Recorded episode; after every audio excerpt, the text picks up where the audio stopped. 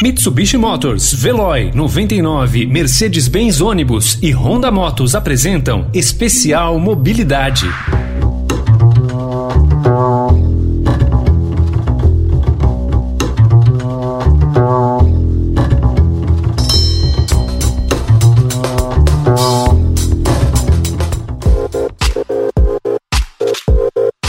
Em março desse ano, o Instituto Brasileiro de Geografia e Estatística anunciou o adiamento do Censo Demográfico 2020 para 2021, em razão da Covid-19. O levantamento é feito a cada 10 anos e tem abrangência nacional. Segundo o comunicado do próprio IBGE, a decisão levou em consideração a natureza de coleta, que é domiciliar e predominantemente presencial. A estimativa era visitar cerca de 71 milhões de domicílios em todo o território nacional. Mas houve outras polêmicas envolvendo o censo, que despertaram discussões em todo o país. Conversamos sobre o assunto com Gláucia Pereira, da Multiplicidade e Mobilidade Urbana, e ela explica como a realização do censo impacta projetos para melhorias na mobilidade urbana.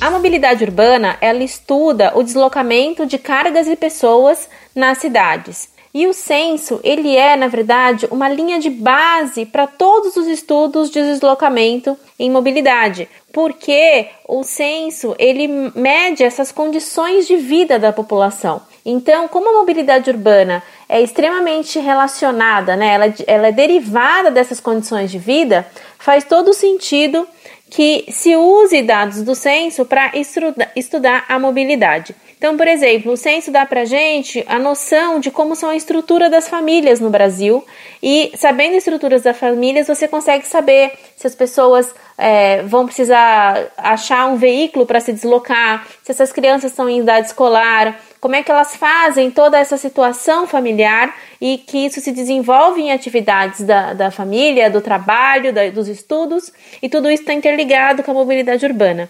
No censo também a gente tem os tempos de deslocamento da população, e é, se essas pessoas uh, têm alguma deficiência, enfim, você tem, você tem é, situações que que você consegue estudar a mobilidade. No ano passado, o orçamento para a realização do censo 2020 diminuiu 25%. Houve corte também no número de perguntas, comparado ao realizado em 2010. Na época, em entrevista à agência Câmara de Notícias, a presidente do IBGE, Suzana Cordeiro Guerra, disse que a redução não iria prejudicar a eficiência da pesquisa.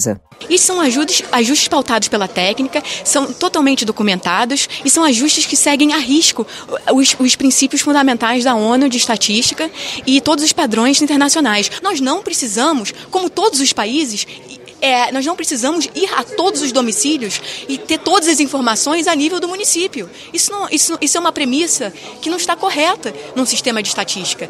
Especial Mês da Mobilidade.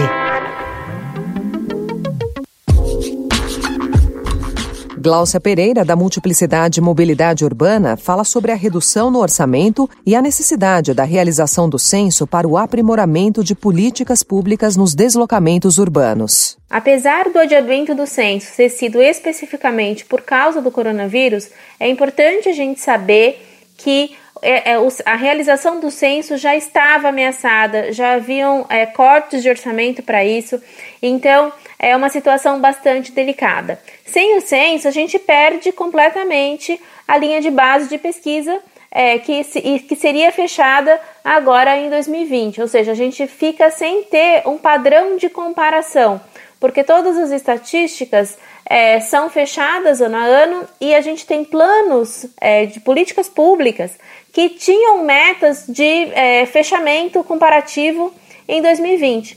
Então, por exemplo, a gente está na década é, de segurança viária da ONU, essa década termina agora, é, ela até foi é, prorrogada esses dias, mas termina a primeira década de segurança viária agora, em 2020. Uh, e a gente tem uma meta de redução da metade do número de mortos que a gente estava em relação a 2010. E se a gente não tiver esse dado de população é, aferido pelo censo, a gente vai ficar com uma incerteza se a gente atingiu ou não essa meta. Diferentemente dos anteriores, o novo questionário do censo vai perguntar aos entrevistados qual é o principal meio de transporte usado para chegar ao trabalho e quanto tempo a pessoa leva para chegar ao seu destino. O site do IBGE anunciou a mudança. Quanto tempo você demora para ir de casa até seu local de trabalho? Moro em Fortaleza, vou ao trabalho a pé ou de bicicleta. Quando vou a pé, demoro cerca de 30 minutos. Eu moro em Xerém e de Xerém para o centro da cidade de Rio de Janeiro leva mais ou menos 3 horas. Pego ônibus ou van. Eu sou de Mossoró, no Rio Grande do Norte, e alguns dias eu vou de carro para o meu trabalho e outros dias eu vou de bicicleta, quando eu demoro 15 a 20 minutos. Segundo o IBGE, mais da metade dos trabalhadores demoram de 6 minutos a meia hora no deslocamento casa-trabalho. Mas no Rio de Janeiro, para muita gente, esse trajeto é bem mais demorado. 23% das pessoas gastam, no mínimo, uma hora. Essa é a maior proporção entre os estados. Por outro lado, no Tocantins, 22% das pessoas ocupadas levam no máximo 5 minutos para chegar ao trabalho. Esses dados são do Censo 2010. O Censo Demográfico 2020 vai atualizar essas informações. Especial Mês da Mobilidade. Essas alterações das perguntas, que ficaram para o censo 2021, foram fruto de contribuições de algumas organizações da sociedade civil para incidir sobre as questões sobre a mobilidade urbana, em que também houve a participação de Gláucia Pereira. Ela traz mais detalhes sobre essas modificações. Eu representei uma dessas organizações, a Cidade a Pé, no encontro que teve do BGE com usuários do censo, que foi em novembro de 2018. Uh, e, essa, e, essa, mobilização toda envolveu aí mais de 52 é, organizações que assinaram essa carta. Quais são as principais mudanças que vão acontecer em relação à mobilidade? Primeiro é uma, a pesquisa do entorno. Então é importante a gente saber que o censo ele é formado por três questionários: o questionário do entorno, o questionário é, geral da população e o questionário da amostra. Então vamos lá. O questionário do entorno, quem faz é um, é um pesquisador do IBGE que avalia como é que é o entorno, ou seja, a quadra onde se encontra aquela, aquela, aquela pesquisa. E ali ele avalia a condição do, da calçada, vai avaliar a condição do meio-fio, se tem asfalto ou não. E a novidade é que agora, é, no próximo censo, eles vão avaliar se a quadra tem ou não ciclovia e se tem ou não ponto de ônibus. É algo que realmente é importante para todas as cidades, porque é, muitas cidades brasileiras não têm nem mapeamento de pontos de ônibus e isso vai permitir muitos estudos. A outra coisa que mudou é que foi inserida uma questão sobre modos de transporte. Vão perguntar qual é o principal é, modo de transporte que você usa para ir para o seu trabalho. E por principal, entende-se o modo de transporte que a pessoa vai passar mais tempo. É, e aí vão ter as opções: a pé, bicicleta, ônibus, metrô, BRT, balsa, enfim, vai ter toda um, uma, uma cobertura né, desses modos de transporte. E isso é extremamente importante para a gente conhecer como é que está a mobilidade no país.